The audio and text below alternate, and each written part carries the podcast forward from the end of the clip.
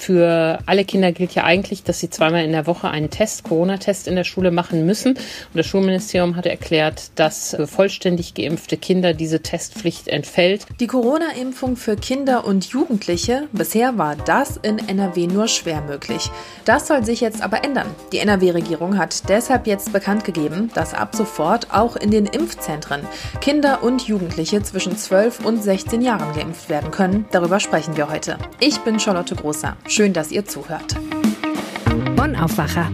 News aus Bonn und der Region, NRW und dem Rest der Welt. Schauen wir erstmal auf die Nachrichten für Bonn und die Region. Der Starkregen und die anschließenden Überflutungen haben auch schwere Schäden am Campus Rheinbach der Hochschule Bonn-Rhein-Sieg hinterlassen.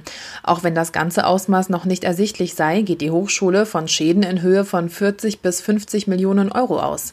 Das Wasser kam in der Nacht zu Donnerstag von der Stadt her und breitete sich auf dem gesamten Gelände aus. Hörsäle wurden überflutet, sämtliche Kellerräume sind vollgelaufen, seit einer Woche gibt es keinen Strom. Jeder Gebäudeteil ist betroffen, sagt Thomas Hümmerich, Leiter Leiter des hochschuleigenen Bauteams. Besonders groß sind die Schäden im Keller. Rund 4300 Quadratmeter seien noch überflutet. Darin untergebracht sind die Heizzentrale, die Lüftung, die Gebäudeleittechnik, Labore und die Neutralisationsanlage für Laborabwässer. Aber selbst in den Gebäudeteilen ohne Keller habe das Wasser im Erdgeschoss mindestens 10 Zentimeter hoch gestanden und einen immensen Schaden verursacht. Und auch in den Laboren herrscht Chaos. Einige Forschungsprojekte seien unwiederbringlich dahin. Es sei eine Katastrophe für die Wissenschaftler, die diese für ihre Doktorarbeiten brauchen. Die Sanierungen werden wohl rund ein Jahr dauern. Sorgen, dass sie ihr Studium nicht weiterführen können, sollen die Studierenden sich aber nicht machen, sagt Pressesprecherin Eva Tritschler. Das Studium finde online oder in Räumen des Campus in St. Augustin statt. Die Hochschule verspricht zudem, dass aktuelle Prüfungen verschoben werden können. Kein Studierender solle einen Nachteil durch die Situation erleiden. Die gute Nachricht von Seiten der Hochschule, alle Studierenden und Mitarbeiter sind körperlich wohlauf. Die Zahl von Plünderern und Einbrechern in den vom Hochwasser stark getroffenen Gebieten steigt weiter an. Die Polizei hat auch in Zwistal und Rheinbach die Zahl der Beamten erhöht. Unterstützung bekommen die Beamten von Anwohnern, die nachts in Absprache mit der Polizei auf den wegen des noch andauernden Stromausfalls dunklen Straßen patrouillieren. Einer von ihnen ist Michael Firmenich aus Rheinbach. Nachts ist es schon gespenstisch, wenn ich durch die Gassen gehe, die Hauptstraße hoch und runter, sagt er. Mehrfach sei er schon Zeuge gewesen, wie fremde Menschen sich an den auf der Straße stehenden Gegenständen zu schaffen machten. Als er sie mit der Taschenlampe anleuchtete und ansprach, haben sie die Flucht ergriffen. Auch in seiner direkten Nachbarschaft seien bereits mehrfach Diebe zu Werk gegangen. Wir brauchen in dieser besonderen Konstellation die Augen und Ohren der Bevölkerung, sagt Max Wilmes, Sprecher der Polizei Köln. Wir sind darauf angewiesen, dass Hinweise auf solche Situationen von den engagierten Bürgerinnen und Bürgern kommen, denn auch die Polizei vor Ort kann nicht gleichzeitig überall sein, sagt er. Der Polizeisprecher weist aber ausdrücklich auf die Grenzen solch zivilen Engagements hin. Handlungen als Selbstjustiz und Einsätze etwaiger Bürgerwehren seien selbst selbstverständlich nicht geboten. Zudem solle sich bei solchen gemachten Beobachtungen niemand leichtsinnig in Gefahr begeben. Die Hochwasserhilfe der Aktion Weihnachtslicht des Generalanzeigers hat nach wenigen Tagen schon eine Rekordsumme in der langen Geschichte der Hilfsaktion eingespielt. Bis Donnerstagabend sind mehr als 2,3 Millionen Euro an Spendengeldern für die Opfer der Hochwasserkatastrophe eingegangen. Für durch die Flut in Not geratene Menschen von der A schließt sich der Generalanzeiger der Soforthilfeaktion des Kreises Ahrweiler an und überweist Geld auf dessen Spendenkonto. Hochwasserbetroffene können sich per Mail an folgende Adresse wenden: Soforthilfe at kreis-ahrweiler.de. Auch für den Rhein-Sieg-Kreis ist eine Kooperation geplant. Ein seit Monaten leerstehendes Gebäude in der Bonner Innenstadt an der Ecke Poststraße in der Sürst ist an einen Privatinvestor verkauft worden. In dem Gebäude war mehr als 40 Jahre lang Appelrad Küpper zu Hause. Appelrad Küpper war Ende vergangenen Jahres in das frühere Zara Modehaus an der Ecke Markt Remigiusplatz umgezogen. Seither steht das Gebäude leer. Auf fünf Etagen stehen 530 Quadratmeter Gesamtnutzungsfläche zur Verfügung.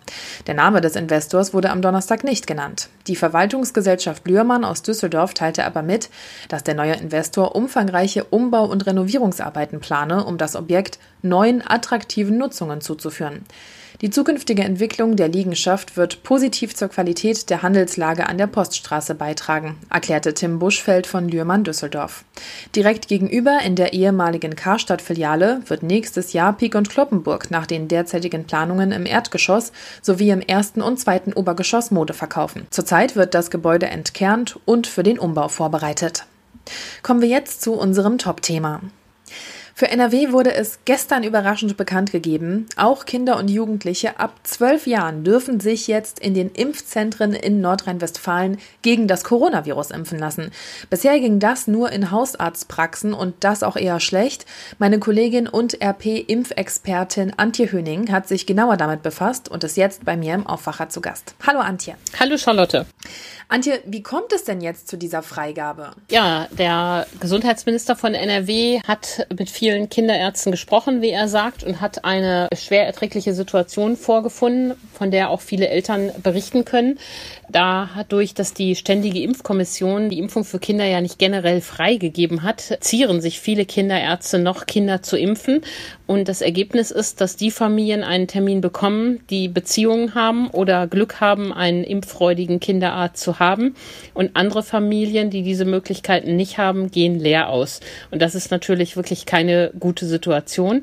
Und um diese unfaire Lage zu beenden, hat der Minister nun per Erlass verfügt, dass die Impfzentren ab sofort auch Kinder ab zwölf Jahren impfen können.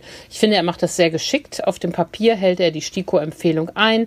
Die Kinderärzte in den Impfzentren müssen die Familien ausführlich aufklären, individuelles Risiko abschätzen. Aber wenn das erfolgt, dann können die Kinder dort geimpft werden. Und das ist eine gute Nachricht, zumal das Robert Koch Institut ja heute wirklich äh, schlechte Aussichten für den Winter gegeben hat und viele Familien ein hohes Bedürfnis haben, ihre Kinder jetzt schnell zu schützen. Mhm. Jetzt ist ja erstmal nur BioNTech freigegeben. Denkst du, da könnten auch andere Impfstoffe noch nachziehen? Ja, das glaube ich auf jeden Fall. Moderna ist ja auch schon sehr weit und man erwartet, dass in diesen Tagen womöglich schon am heutigen Freitag die EMA die Zulassung erteilt. Die Impfstoffe sind ja sehr ähnlich und äh, die Moderna-Studie liegt ja auch schon weitestgehend vor am Ende ist der Impfstoffmangel auch gar nicht mehr das Problem. Also wir haben jetzt Impfstoffe genug. Jetzt ist ja eher das Problem, lassen sich genug Menschen davon überzeugen, dass die Impfung nötig ist für sie und auch vor allen Dingen für ihre Kinder. Wenn sich denn jetzt genug Leute davon überzeugen lassen, heißt das dann, gestern wurde es bekannt gegeben, ab heute kann man direkt einen Termin für sein Kind im Impfzentrum buchen? Ja, der Minister hat da gleich schon ein bisschen eingeschränkt. Die Bürger sollten den Impfzentren ein bisschen Zeit geben, sich organisatorisch darauf einzustellen. Aber es lohnt sicher, sofort im Impfzentrum nachzufragen, nachzugucken, gibt es schon Termine. Und wenn es noch nicht heute ist, dann eben morgen oder in den nächsten Tagen. Es ist sicher von Ort zu Ort jetzt ein bisschen unterschiedlich. Was ändert sich dann für Kinder, die den vollständigen Impfschutz haben? Ja, das finde ich auch sehr interessant. Das habe ich das Schulministerium gefragt. Und tatsächlich ändert sich für diese Kinder was. Für alle Kinder gilt ja eigentlich, dass sie zweimal in der Woche einen Test, Corona-Test in der Schule machen müssen. Und das Schulministerium hat erklärt, dass für vollständig geimpfte Kinder diese Testpflicht entfällt, genauso wie für genesene Kinder. Und vielleicht ist das für manche Eltern auch ein Anreiz, das jetzt zu machen. Das finde ich eine gute Nachricht. Mhm. Schätzt du denn ein, dass es vielleicht auch dank dieser Testpflicht, die dann wegfällt, einen großen Andrang geben wird für die Kinderimpfungen in den Impfzentren? Schwer zu sagen. Auch unter Eltern gibt es ja leider beharrliche Impfgegner. Da muss man weiter versuchen, die mit Argumenten zu überzeugen. Denn gerade weil die Entwicklung im Winter wirklich nicht gut aussieht, ist es so wichtig, jetzt die Kinder zu schützen. Das Robert Koch Institut hat ja gestern quasi das Ziel der Herdenimmunität aufgegeben. Die Experten haben gesagt, das halten sie aktuell nicht für erreichbar. Und umso wichtiger ist es, dass man wenigstens eine breite Grundimmunität hat und sich und die Kinder vor schweren Verläufen durch eine Impfung schützt. Und auch die Kanzlerin hat ja in einem eindringlichen Appell gestern nochmal gemahnt, lasst euch impfen. Die Pandemie ist eben leider noch überhaupt gar nicht vorbei und die nächste Mutante wird leider auch kommen. Jetzt hattest du es ja vorhin schon mal erwähnt, dass es jetzt ganz geschickt umgangen wurde, dass die STIKO, also die Ständige Impfkommission hier in Deutschland, immer noch nicht wirklich begeistert davon ist, Kinderimpfungen generell zuzulassen. Was sagt denn die STIKO jetzt zu dieser Entscheidung? Zu der Entscheidung hat die sich nicht geäußert. Die STIKO geht ja so vor, dass sie sagt, sie empfiehlt, spricht keine generelle Empfehlung für Kinder aus, sondern sagt, es sollen die Kinder geimpft werden, die bestimmte Vorerkrankungen haben, wie Adipositas, chronische Lungenerkrankung oder Nierenerkrankung oder Kinder, die mit Personen Kontakt haben, die selber nicht geimpft werden können und gefährdet sind. Und die STIKO hält eben an dieser Einschränkung weiterhin fest, obwohl die Experten in Europa den Impfstoff ja für alle Kinder ab 12 freigegeben haben. Die STIKO hat ja eine Hintertür aufgelassen und hat gesagt, nach ärztlicher Beratung und individueller Risikoabschätzung kann jedes Kind geimpft werden. Damit wird der schwarze Peter ja ein bisschen dem Kinderarzt zugeschoben. Also Laumann macht nichts gegen die STIKO, aber er macht sehr geschickt, nutzt er das Tor, was die STIKO aufgemacht hat, zum Segen der Familien. Wie sieht es mit Nebenwirkungen aus? Also das könnte sicher so ein Punkt sein, der aktuell noch Eltern davon abhalten könnte, ihre Kinder für die Impfung anzumelden. Ja, da gibt es ja auch entsprechende Untersuchungen zu und die EMA hat da auch genau hingeschaut, die Europäische Arzneimittelagentur, und sie sagt, dass die Impfung sehr wirksam ist und auch mit wenig Nebenwirkungen verbunden ist. Es gibt die üblichen Nebenwirkungen wie Schmerzen an der Einstichstelle, Fieber an dem ersten Tag, an den ersten Tagen, aber nichts Gravierendes und insbesondere ist kein Fall von Thrombosen oder anaphylaktischem Schock aufgetreten, der ja sonst vielen Leuten Sorgen macht. Also das sind eigentlich gute Nachrichten da gab es bisher keinen Anlass zur Sorge. Das klingt doch gut. Wie sieht es denn aus? Also jetzt die Impfzentren wurden freigegeben. Bei manchen Hausarztpraxen geht es schon. Wird es eventuell auch Impfungen an Schulen geben? Würde sich für Kinder und Jugendliche ja anbieten. Dieses ist nicht geplant für die Regelschulen, also Gymnasien, Gesamtschulen, Hauptschulen und Realschulen. Aber Herr Laumann hat auch vor, jetzt Impfaktionen an Berufsschulen anzubieten, wo Kinder über 16 sind. Das finde ich auch eine sehr gute Idee. Er ist da im Gespräch mit der Schulministerin schon, um das zu machen. Das ist ja gerade eine Zielgruppe, die schwer zu erreichen ist, womöglich, die aber auch viel unterwegs ist, wo eine Impfung sehr nützlich wäre. Und wenn man solche niedrigschwelligen Angebote macht, ähm, wird man da viel tun können. Der Impfstoff muss zu den Impflingen kommen und nicht umgekehrt. Und da ist der Weg über die Berufsschulen sicher sehr klug. Mhm. Okay, das klingt doch nach einer guten Neuigkeit.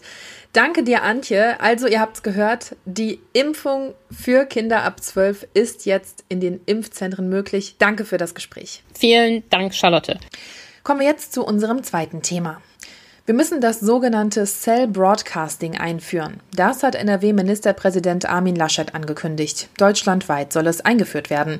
Wenn es bundesweit nicht gehe, dann würde NRW den Weg dafür ebnen. Es geht darum, Menschen im Katastrophenfall warnen zu können. Denn in Gebieten der Flutkatastrophe konnten die Warnungen der Warn-App Nina nicht alle Menschen erreichen und Sirenen sind nicht flächendeckend in allen NRW-Städten vorhanden. Was hinter Cell Broadcasting steckt, kann uns Eirik Sedelmeier erklären. Hi! Hallo, ich grüße dich. Eirik, was ist denn Cell Broadcasting? Das ist quasi eine, eine Art Mobilfunkdienst, der benachrichtigt alle Handys, die in einer bestimmten Funkzelle sind. Also wenn ich jetzt zum Beispiel die, die Funkzelle in Bonn habe, dann werden alle Handybesitzer, die ein eingeschaltetes Handy haben, in dieser Funkzelle benachrichtigt und dann kann auch Warnungen geschickt werden, wie zum Beispiel verlassen Sie Ihre Häuser oder verlassen Sie Ihre Häuser nicht. Das kann so alles gemacht werden und das ganz ohne, dass man die, die Mobilfunknummer der, der jeweiligen Handybesitzer braucht. Okay, was sind die Vorteile von diesem Mobilfunkdienst? Einerseits klingt es ja wie eine SMS, andererseits sagst du ja gerade, dass dafür keine Handynummern verwendet werden. Genau, es ist aber eben keine SMS. Ein Problem war ja, wie du gerade schon gesagt hast, dass die Handynetze auch in den Orten, wo das Hochwasser war, ziemlich stark überlastet waren. Beim Cell Broadcasting ist das nicht der Fall zumindest im Idealfall, weil das einfach nicht so viel Netzkapazität braucht. Weil bei einer SMS kann man sich so vorstellen, da gibt es einen Sender und einen Empfänger und da wird einfach mehr Netzkapazität benötigt. Im Cell Broadcasting ist das nicht so. Es können auch Nachrichten rausgesendet werden, wenn die Netze sehr stark belastet sind. Es ist halt auch so der Fall, dass das sich bestimmte Nutzer in bestimmten eingegrenzten Regionen warnen lassen, weil ich, wie ich gerade eben schon gesagt habe, dass sich auf bestimmte Funkzellen beschränkt, von wo aus die Nachricht dann gesendet werden kann. Welche Bedenken gibt es bei dem System, zum Beispiel wenn wir an den Datenschutz denken? Eigentlich keine. Bundesverkehrsminister Andreas Scheuer hat gesagt, es sei bisher auch am Datenschutz gescheitert. Aber die Landesbeauftragte für Datenschutz in NRW hat mir geschrieben, dass es eigentlich keine datenschutzrechtlichen Bedenken gibt, eben weil keine Handynummer dafür rausgegeben werden muss. Die braucht man dafür gar nicht, um die Nachrichten zu versenden. Heißt an sich werden auch keine personenbezogenen Daten erhoben und Wirkliche datenschutzrechtliche Bedenken gibt es laut Datenschützern nicht. Und wie schnell kann das System aufgebaut werden?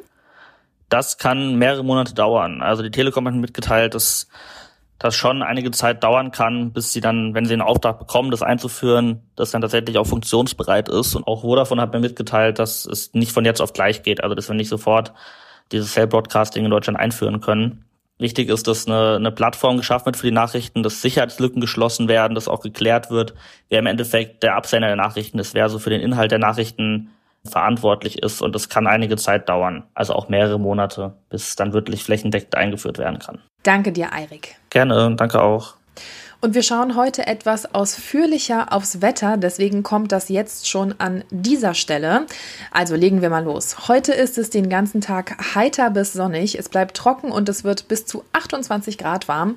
Wenn wir aufs Wochenende blicken, dann ziehen westlich des Rheins aber auch schauerartige oder gewittrige Regenfälle auf. Und am Nachmittag und Abend spricht der deutsche Wetterdienst davon, dass Starkregen möglich ist und es lokal Unwettergefahr gibt. Vorab so verheerend wie letzte Woche wird es wohl nicht sein. Trotzdem ist die Frage, welche Auswirkungen das auf die betroffenen Katastrophengebiete haben könnte. Lilly Stegner hat dazu in den letzten Tagen recherchiert. Hallo Lilly. Hallo. Kann man diese lokale Unwettergefahr irgendwie konkretisieren? Also bisher kann man sagen, ab Samstagvormittag werden Gewitter und Regenschauer von der Eifel her im Laufe des Tages dann eher in die Mitte von NRW ziehen und dabei kann es auch immer lokale Gewitter und zum Teil starken Regen geben. Wo genau, das kann man allerdings erst kurz vorher sagen, weil diese Gewitter und Schauer eben sehr punktuell lokal runterkommen. Aber, was man auf jeden Fall schon mal sagen kann, bis zum Samstagabend soll es dann auch aufhören zu regnen. Und auch wenn es danach unbeständig bleibt, es wird kein Dauerregen werden. Was heißt denn genau kurz vorher? Ja, das ist ein bisschen schwierig. Die Pressesprecherin vom Deutschen Wetterdienst hat mir das auch erklärt. Je näher ein Gewitter kommt, desto besser kann man es vorhersagen. Also mit jeder Stunde kann man im Prinzip sagen, wird es besser vorhersehbar, wann und wo die Unwetter- und Regenfälle genau runterkommen. Das heißt, im Laufe des Freitags werden wir auf jeden Fall mehr wissen. Und was sagen die Meteorologen, wie viel Regen da kommen könnte? Beim deutschen Wetterdienst schätzt man, dass es schon passieren kann, dass teilweise bis zu 40 Liter pro Quadratmeter in kurzer Zeit fallen können. Also wenn wir uns erinnern, bei den Starkregenfällen, die dann zur Flutkatastrophe geführt haben, gab es ja teilweise 180 Liter pro Quadratmeter in 24 Stunden. Also an diesen Mengen sind wir noch nicht ganz dran. Und wie gesagt, es soll auch kein Dauerregen werden. Und zum Beispiel der Kreis Düren hat schon mitgeteilt, man hat wieder Platz in der Urft und der Ruhrtalsperre geschaffen. Das heißt, da ist auch wieder Kapazität da, um das Wasser aufzufangen. Okay, Starkregen nach der Flutkatastrophe klingt ja dennoch beunruhigend. Inwiefern müssen wir uns Sorgen machen? Ja, es klingt auf jeden Fall beunruhigend, vor allem weil, wie du schon sagst, die Infrastruktur, wie zum Beispiel Straßen, noch nicht intakt sind. Aber der Deutsche Wetterdienst sagt auch, es soll lange nicht so schlimm werden wie in der vergangenen Woche und die letzten Tage waren durchgehend trocken. Das heißt, der Boden konnte auch ein bisschen abtrocknen und kann so wieder mehr Wasser aufnehmen als vergangene Woche, wo wir quasi von einem Dauerregen in einen Starkregen reingekommen sind. Danke dir, Lilly. Sehr gerne. Und diese Themen könnten euch heute auch noch interessieren. Landesweit demonstriert Fridays for Future heute für mehr Klimaschutz und Konsequenzen nach der Hochwasserkatastrophe. In Bonn, Mönchengladbach, Aachen und Düsseldorf sind Demos und Kundgebungen angekündigt. An jeder von ihnen sollen zwischen 1200 und 1600 Menschen teilnehmen. In Neuss startet am Rennbahnpark heute die Equitana Open Air. Drei Tage lang dreht sich bei der Freiluftmesse alles rund um Pferd und Reiter. Tickets kosten zwischen 10 und 17 Euro und können online gekauft werden. Die Equitana ist eines von Deutschlands größten Festivals rund ums Pferd. Und wie immer freitags haben wir jetzt noch unsere Wochenendtipps für euch. Und was könntet ihr dieses Wochenende unternehmen? Kulturredakteur Lothar Schröder hat da ein Spiel rausgesucht, das einfach nie alt wird. Das Geräusch kennen Sie, oder? Wenn nicht, sollten Sie es schnell kennenlernen und vielleicht ja noch an diesem Wochenende. Denn dahinter steht das Spiel Köpp, K-U-B-B geschrieben, das angeblich schon die Wikinger gespielt haben sollen. Darum nennen es manche auch Wikingerschach, was aber Blödsinn ist, weil man dafür definitiv keinen Grips braucht. Stattdessen braucht man ein paar Mitspieler, eine freie Gras- oder Sandfläche sowie ein Set der Wurf- und Standhölzer samt König. Das ist überall auch im Netz zu bekommen und kostet ungefähr zwischen 40 und 80 Euro. Und darum geht es. Hinter einer Spiellinie stehend müssen die Spieler eines Teams die Klötze der Gegner umwerfen, wobei die Teams abwechselnd an der Reihe sind. Wer alle Hölzer der anderen zu Fall bringen konnte, darf sich zum Schluss dem größeren Königsturm in der Mitte widmen. Die genauen Regeln lassen sich im, Set, im Netz oder auf den Beipackzetteln jeder Spielausrüstung nachlesen, aber Vorsicht, es gibt gefühlt 500 Varianten und noch etliche Extras. Eine davon ist, den Gegner lauthals zu beschimpfen. Jedenfalls ist Curb ein wirklich cooles Spiel für 10 Minuten, eine Stunde, einen Nachmittag. Also viel Spaß dabei. Die Infos dazu packe ich euch auch nochmal in die Show Notes. Das war der Aufwacher für heute. Danke euch fürs Zuhören. Habt ein schönes Wochenende und wir hören uns dann beim nächsten Mal wieder. Tschüss! Mehr Nachrichten aus Bonn und der Region gibt's jederzeit beim Generalanzeiger. Schaut vorbei auf ga.de.